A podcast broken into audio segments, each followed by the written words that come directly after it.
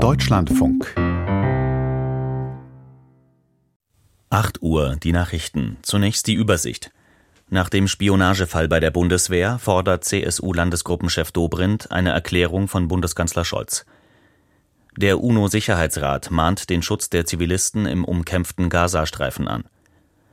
Der US-Republikaner Trump hat mit Vorwahlsiegen in mehreren Bundesstaaten seine Führung im Präsidentschaftsrennen seiner Partei weiter ausgebaut.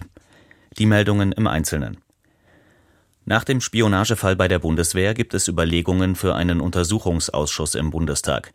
Der CSU-Politiker Dobrindt sagte dem Spiegel, das könne bei dieser Sachlage nicht ausgeschlossen werden. Befremdlich sei zum einen, dass sicherheitsrelevante Gespräche offensichtlich von den Russen mitgehört würden, und zum anderen, dass Kanzler Scholz seine Ablehnung von Taurus-Lieferungen an die Ukraine vielleicht mit einer Falschdarstellung begründe.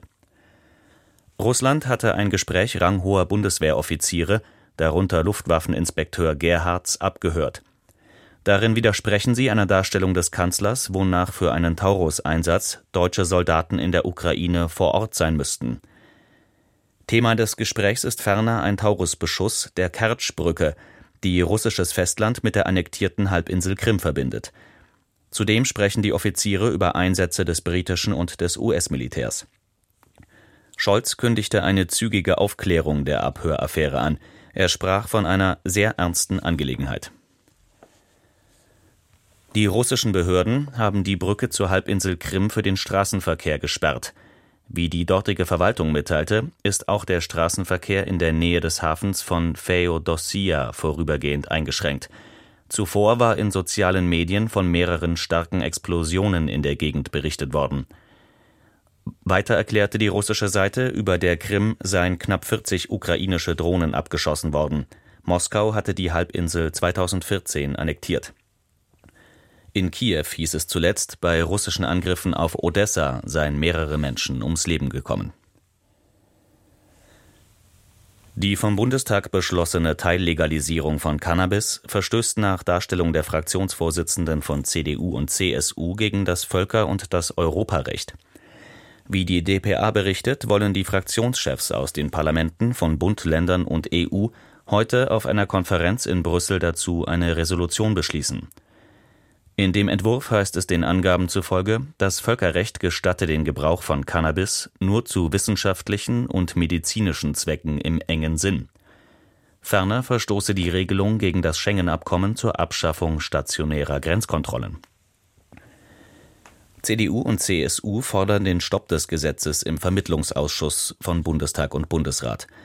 Laut der Bundesregierung ist das Gesetz in der Länderkammer jedoch nicht zustimmungspflichtig. Die Zahl ausländischer Ärzte in Deutschland hat sich einem Medienbericht zufolge im vergangenen Jahrzehnt verdoppelt. Ende 2023 sei sie auf das Rekordniveau von fast 64.000 gestiegen, berichten die Funke-Medien unter Berufung auf die Bundesärztekammer.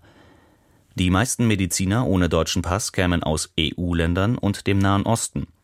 Insgesamt sind in Deutschland rund 420.000 Ärzte berufstätig. Der Hauptgeschäftsführer der Landesärztekammer Rheinland-Pfalz, Hoffart, warnte vor Problemen durch unzureichende Deutschkenntnisse. Mitunter komme es zu lebensgefährlichen Missverständnissen. So würden etwa die Begriffe Brust- und Bauchschmerzen verwechselt, woraufhin der Bauch untersucht und der Herzinfarkt übersehen werde. Das Problem dürfe sich weiter verschärfen, führte Hoffart aus. Mit Studienabgängern aus Deutschland ließe sich der Personalbedarf nicht decken. Zudem gehe ein beachtlicher Teil von ihnen gar nicht in den Beruf. Bundesfamilienministerin Paus hat erneut die Verabschiedung des geplanten Demokratiefördergesetzes eingefordert.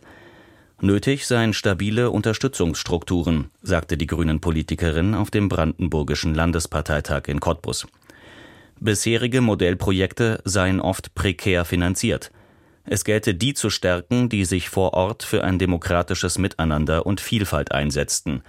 Eine Demokratie sei nur so stark wie die Menschen, die in ihr lebten. Die Koalition aus SPD, Grünen und FDP will ein Demokratiefördergesetz einführen. Von der FDP kommt Widerstand gegen Details des Vorhabens. Dessen Ziel ist es, Vereine mit einer langfristigen finanziellen Grundlage auszustatten. Bisher müssen sie projektbezogen immer wieder neue Förderanträge stellen. Der UNO-Sicherheitsrat hat im Krieg zwischen Israel und der militant-islamistischen Hamas den Schutz der palästinensischen Zivilbevölkerung angemahnt. In einer in New York veröffentlichten Erklärung bringen die Mitglieder des Gremiums ihre große Besorgnis zum Ausdruck. Sie forderten die Kriegsparteien auf, den Zivilisten im Gazastreifen die Grundversorgung und umfassende humanitäre Unterstützung nicht vorzuenthalten. Israel wurde zudem aufgerufen, die Grenzübergänge für die Hilfen geöffnet zu halten. Nach Jordanien und Ägypten hatten zuletzt auch die USA damit begonnen, Güter für die Zivilbevölkerung im Gazastreifen aus der Luft abzuwerfen.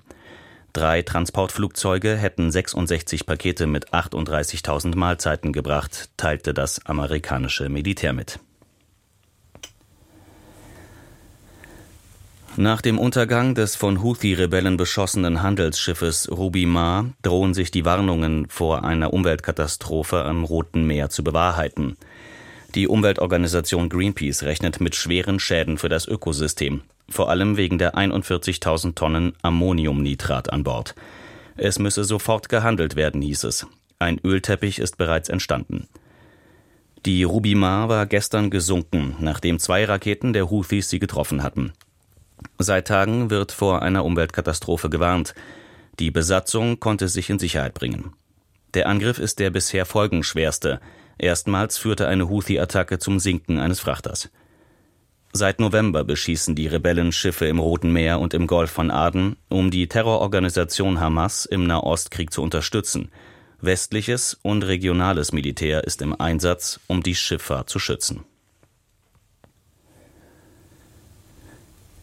Der US-Präsidentschaftsbewerber Trump hat seine Siegesserie bei den Vorwahlen der Republikanischen Partei wie erwartet fortgesetzt. Der frühere Amtsinhaber gewann auch in den Bundesstaaten Missouri und Idaho. Abgestimmt wurde bei Parteiversammlungen, sogenannten Caucuses. Trump siegte zudem bei einer Urwahl in Michigan. Er hat bislang alle Abstimmungen gewonnen. Seine einzig verbliebene parteiinterne Konkurrentin ist die frühere US-Botschafterin bei den Vereinten Nationen Haley. Die Vorwahlen, auch die bei den Demokraten, laufen noch bis Anfang Juni. In der Schweiz wird heute über zwei Volksinitiativen zur Rente entschieden. Eine davon setzt sich dafür ein, dass Rentner eine 13. Monatszahlung bekommen. Gewerkschaften argumentieren mit einem Ausgleich der steigenden Lebenshaltungskosten. Bei der zweiten Volksinitiative geht es um die Anhebung des Renteneintrittsalters von 65 auf 66 Jahre. Sie war von der liberalen Jugendorganisation Jungfreisinnige Schweiz lanciert worden. Die JFS arbeitet mit der FDP zusammen.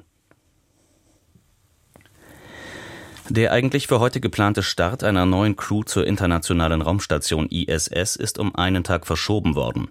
Aufgrund der Wetterbedingungen soll er den Angaben der US-Behörde NASA jetzt morgen früh erfolgen. Die Mannschaft besteht aus drei US-Amerikanern und einem Russen. Sie sollen an Bord einer Kapsel der privaten Firma SpaceX vom Weltraumbahnhof Cape Canaveral im amerikanischen Bundesstaat Florida zur ISS gebracht werden. Es ist nicht die erste Verschiebung des Fluges, der ursprünglich für den 22. Februar geplant war. In der Fußball-Bundesliga gab es gestern folgende Ergebnisse: Wolfsburg-Stuttgart 2 zu 3, Berlin-Dortmund 0 zu 2, Heidenheim-Frankfurt 1 zu 2, Darmstadt-Augsburg 0 zu 6, Mainz-Mönchengladbach 1 zu 1 und Bochum-Leipzig 1 zu 4. Und hier noch einmal die Übersicht. Nach dem Spionagefall bei der Bundeswehr fordert CSU-Landesgruppenchef Dobrindt eine Erklärung von Bundeskanzler Scholz. Der UNO-Sicherheitsrat mahnt den Schutz der Zivilisten im umkämpften Gazastreifen an. Der US-Republikaner Trump hat mit Vorwahlsiegen in mehreren Bundesstaaten seine Führung im Präsidentschaftsrennen seiner Partei weiter ausgebaut. Das Wetter. Im Norden und Nordosten sowie im äußersten Westen und Südwesten bewölkt, sonst meist heiter. Höchstwerte 12 bis 18 Grad, im Süden bis 20 Grad. Morgen im Norden und Westen stark bewölkt und etwas Regen. Im Osten und Süden verbreitet sonnig, Temperaturen 8 bis 15 Grad. Und die Temperaturen von heute früh 7 Uhr. Greifswald 5 Grad, Hamburg 6, Bremen 4, Hannover 3, Berlin 8, Leipzig 3, Köln 8, Dresden 8, Frankfurt am Main 7, Stuttgart 4, Freiburg 6 und München 1 Grad. Das waren die Nachrichten. Mehr Informationen in den Apps DLF Nachrichten und DLF Audiothek.